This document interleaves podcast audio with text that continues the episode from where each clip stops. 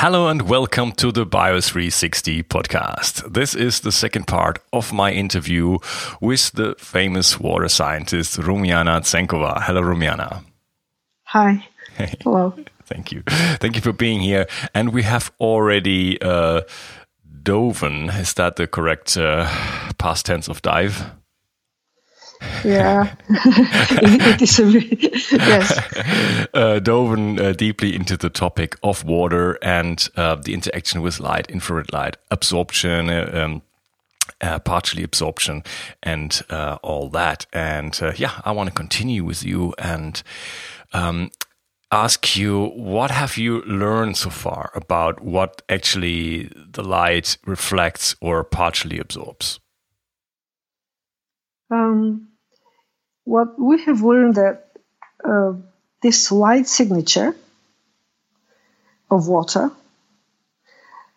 um, can tell us about um, disease in different systems. So we have diagnosed plant disease, uh, we have di- diagnosed animal disease, uh, and also we, uh, this could tell us the cell development stages.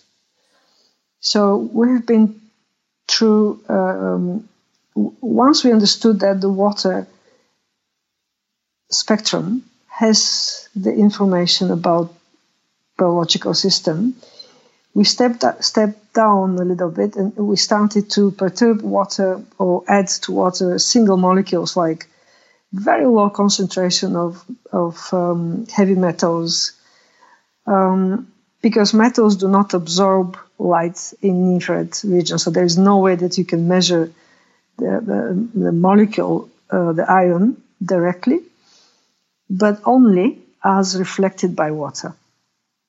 And we were able to make models and measure those very low concentrations, which was unthinkable um, to be to be done by spectroscopy until now. Well, so so so, so sorry to interrupt you there, but you so you mean yes. by photospectroscopy? spectroscopy. I got some yes, difficulties yes. with that word.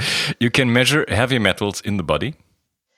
Um, for, not, I cannot. We haven't done the experiment on the body, but in the water. In the water, we can measure very low concentration of heavy metal. Uh, yeah, okay. Yes. So, but but we have water in the body, so much water in the body, so that would be like. Okay, the... now this is probably another topic that we will talk about. That the, the, the water in in the body is structured differently when compared to the the water that we drink, and the water in the lake, and the water in um, yes, um, but uh, probably no, I'm, I'm, I'm not saying that we cannot measure the heavy metals in, in, in the body because um, we probably will be able to measure heavy metals in, in blood, uh, in urine, um, um, in, in the tissue, but we haven't tried yet. So you're, okay. you're absolutely right. Logically, logically, the, the, the signature of the heavy metals on the water should be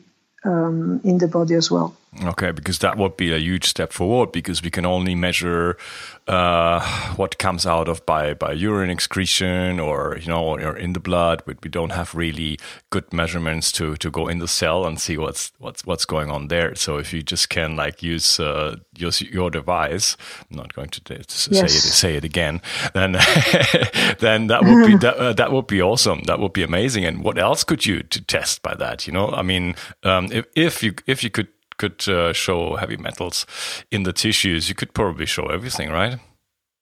Yeah, we have we have tried. So we can call it aquaphotomic sensor. So it is we avoid the spectrophotometry. Um, but this aquaphotomic sensor, so you can use when if you use it, you can. What we tried, and we can see a very uh, a consistent difference between uh, people before they start working and after they finish working. So, um, and also there is a difference between men and women and the way that they change before and after working. So it is it is a device that could monitor the um, the status of of the body non-invasively, and you can because the, you acquire uh, this data for seconds, so you can you can measure as many times as you want. Mm, okay. So, and you can measure your water with this device also. Um, but this is what, what we, we do. We, uh, for example, we publish a paper on um, diagnosis of pregnancy of panda uh, by um, analyzing the urine of, of panda. And panda can get a kid only once a year, so this is very important. They do artificial insemination, and it is important to know where when it has to done to, to be done.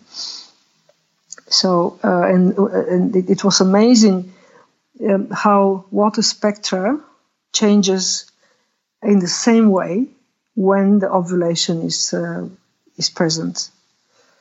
So this is what uh, also we, we, we can do with this. Mm, okay, so you're you're measuring um, the spectrum that is partially absorbed and then reflected by um, by the water, but so and you can show disease you can show maybe certain substances in that water. Yes. but um, how does actually a disease show up in the water? How is that information is that is it information that is passed over to the to the water? And you know how is that mechanism okay. if, if, if, there's a mechanism actually? Yes, yes, that's the right word to that is that that transmission uh, happening. Yes uh, it is exactly um, the point is to understand the mechanism. And the mechanism is in uh, restructuring of the water molecules connected. Because imagine, so we have to, I think the point is to to increase our knowledge about water as a not just like a H2O, one, one water molecule, but uh, a complexity a system of water molecules that is restructuring, so making different working groups, kind of. So, uh, and and this restructuring tells us what is actually uh, like immune system. When when we're getting a disease, that the immune system starts uh, acting, right? And and actually, on, in beneath it, it's it's all water that is restructuring. So. Um, we for, we published recently a paper on a so-called resurrection plants, a plant that can survive after two years without any water. So you add some water and it, it gets green again. And we understood how it's happening. It is happening because this plant has the ability to control um, uh, the water molecular structure different functional water groups, uh, groups of water molecules that have different, um, obviously, so something that we still don't know in details, but we are on the way to understand how each of these formations um, is working and what is um, the purpose of all these water molecular uh, formations. So the phenomena is in within water molecular structuring. So the, the water gets molecularly uh, structured by the body it sits in, right? Yes, yes, exactly. Okay, even if we don't know the exact mechanism, that's actually what's happening, and so that creates yes. the unique signature, and that's why we can actually yeah. show if we're healthy or not, or if we if we are a cow or not. yes, and and we can we can see this restructuring by shedding an infrared light on water. So this this light actually is bringing us the knowledge about this exactly structures and, and functions of those structures. Okay, interesting. You mentioned earlier that light is also a good conductor. Um, is there any inter? What is the interaction with the body? Because we're made out of uh, ton of silicon, and silicon is a good conductor. So could you talk a little bit about about electricity actually? Very good question. So it's um, it stays in my to do list. Um, actually, uh, I, I, can only um, think of silicon is in the water in in a, in a, cell wall actually, and the, the water in the cell wall is very important. Um, and actually, the, the there is not this. The cell wall is is the water uh, with all the with the lipids and, and silicon in, in that, and water is working based on this uh, charge uh, distribution, and silicon uh, I I guess is uh, um, orchestrating and having it, it, it is also has to do with the coherence of water and uh, setting up the frequency of the vibration, vibration frequencies that imitate a kind of the vibrations of silicon. But this is still to be to be further explored. Uh, but, but, the good news is that we can measure it, and with uh, um, hyperspectral imaging cameras already we can go down to the cells, to a single cell, to the water cell, the, the cell wall, and, um, in near future we'll, we'll be able to exactly uh, pin down the, the, the mechanism of this interaction. Okay, got it. So. Mm, I heard once uh, we have like around 200 different types of water in the body how do actually mm-hmm. because you said you said like the water eh, outside of the body is different than the water inside of the body when, when we were talking about the heavy metals and everything. So how do actually uh, waters differ in the body? Like in our brain in our eyes you said 95% in our gut in you know? Yes yes yes. Um, imagine all all the molecules that we have uh, working um, now thanks to this reduction is um, omics uh, sciences. We know all the proteins, we know all the genes, and we published a paper on DNA, and uh, we found out that actually uh, UV light is um, distracting DNA through the water, um, which is um, next to, to DNA. So there is a water solvation shell. Your Water molecules are really aligned next to, to DNA. And the first thing that UV does is restructuring this, this water. So um, it is an, an example that, um, yeah, you, you asked me how different is. Uh, uh, I don't know if there are 200 or 300 or I don't know how many yeah, waters are in the mm. body, but but they they are defined by the molecules that they surround. And also we have uh, intracellular water, which is which has also different structure. But um, the water in the cell is like a gel. It does not spill out. So it is not the liquid water that we have uh, that we drink, and it is uh, it it it gets all the, the elements of the cell in in one, um, and working machine. And yeah, you, you, you can't poke a hole in us, and then it's like we're spilling out of water. Like that, that would yes, be that yes, would yes. be a problem. yes, exactly. So, but this is an image how how water is different in the body, right? Mm. Yeah. Okay. Yes. So fascinating. So by by the surrounding tissue and, and wherever it is, the water actually is different, as as we already like alluded that like the water changes in regards to like everything and every time. So you yes. find different qualities and even um, yeah, different uh, shapes and, and forms. Okay. Yep. Um, so we were talking about EMF and uh, and things like that. Like, how can the water be disturbed? Like, what is actually uh, having a bad effect on on on the waters in our body? Um, I will start with the the, the most strong, the, the strongest uh, perturbation to water is temperature. Okay.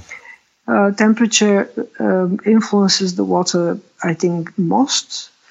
Uh, it could, and, and maybe that that's why the the temperature, the, uh, well, we, we use another word, fever, in our body.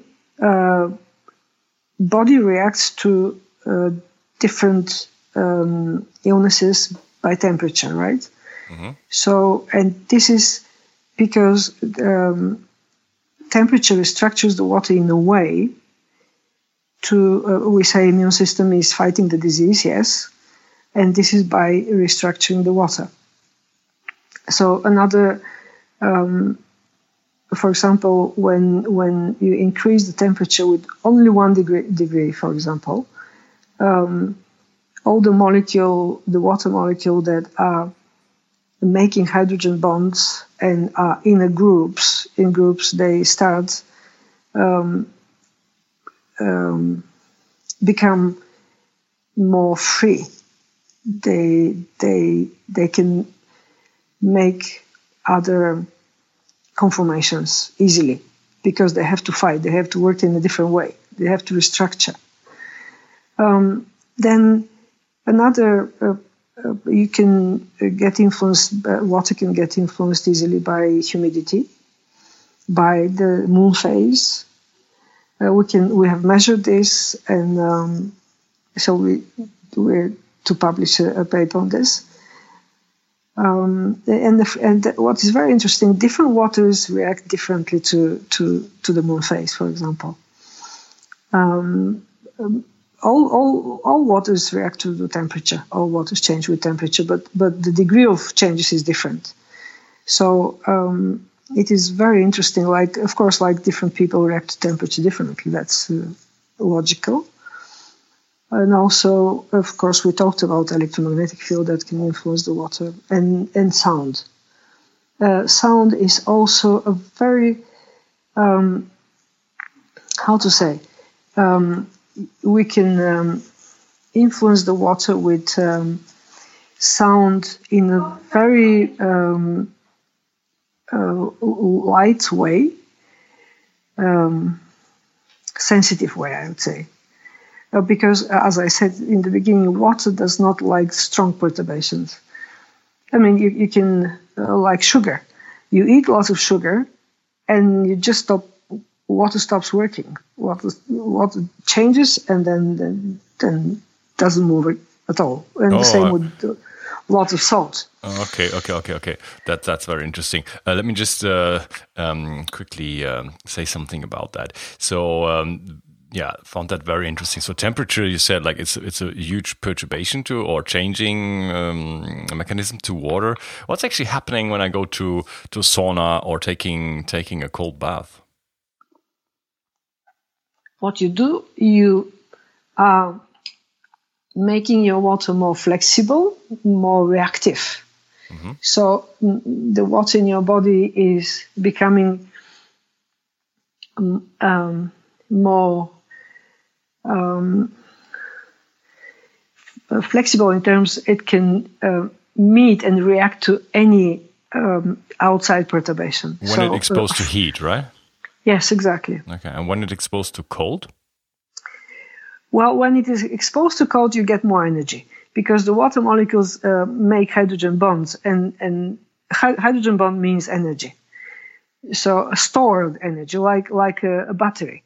So you build up your battery in your body. You, you build up a battery of, of energy that can be released at any time your body needs them.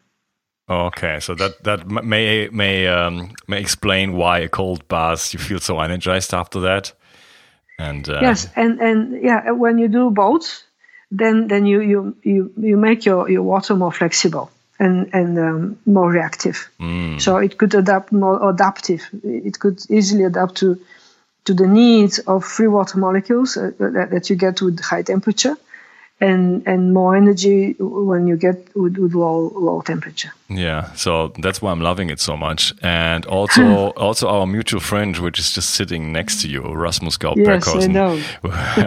he is he yes. is like crazy about the cold water, and he actually swims yeah, like so. up to 30 minutes in the in the most uh, in the coldest lakes he can find. And um, yes so yeah, but we have to know we have to know that uh, water does not like extremes, and um, so uh, water is the uh, maybe the best system that shows us how important is the balance. I mean, it's it's not good to go in one or the other end. So it is it is very intelligent to to keep the balance between between the two. Mm, yeah, okay, but inside our body, not never really goes. I mean, if we go in the in the sauna or in the cold bath, the changes yeah. of the water in our body are not so dramatic. Yeah, thanks God, yes. Yeah, otherwise, you know. what, what is very intelligent, yes. So, what is very intelligent. so it's a little yes. bit of exercise, you know, going a little bit up, going a little bit down, but actually we kind of have a core temperature and Yeah, but you- you, you said very important thing. Exercise is very, very important. And because exercise is um, um, like uh, uh, imagine a lake uh, a s- with a still water that water doesn't move. You get lots of um, microorganisms there, a lot, lots of pathogens, and it is a sick water. So, and the same with our body. So, if, if water doesn't move, uh, it, it's not able to work and, and we get sick. So we have to move the water in our bodies and we have to uh, exercise and we have to wo- work and move and, and make our brain work also. Yeah. Yes. Yeah, sure. yeah, that's an important point. I'm always, uh, Yes. always, always pointing to that. Uh, you also also mentioned uh, sound, and that's why I mentioned Rasmus, who, who also made Yes. uh, very kindly the connection between you and me, and um, because he's working with sound and he has created his system, which is called Sound of Soul. Just wanted quickly Yes. to mention where you can make your heart sing and then listen to the tunes of your heart, and uh, so that um, is very interesting because then also that sound will affect all the water in my in, in our bodies, right? How how beautiful Exactly. is that? Exactly, exactly. Yeah. So uh, this is what we we have done an experiment together, and we could see beautiful differences between um, the, the the signature of the body before and after the, the um, um, listening to the sound, and um, it, it it kind of of having a uniform in- influence to, to people after listening to the sound. Um, so we we we have to understand what exactly is happening. So, and this is what I hope we can do in the future. All right. Talking about the future, I like to interrupt the episode here at this point. Uh, I think a last time and uh, continue with you in the next. Thank you for being here today, Rumiana. Thank you. Thank you very much. Thank you too.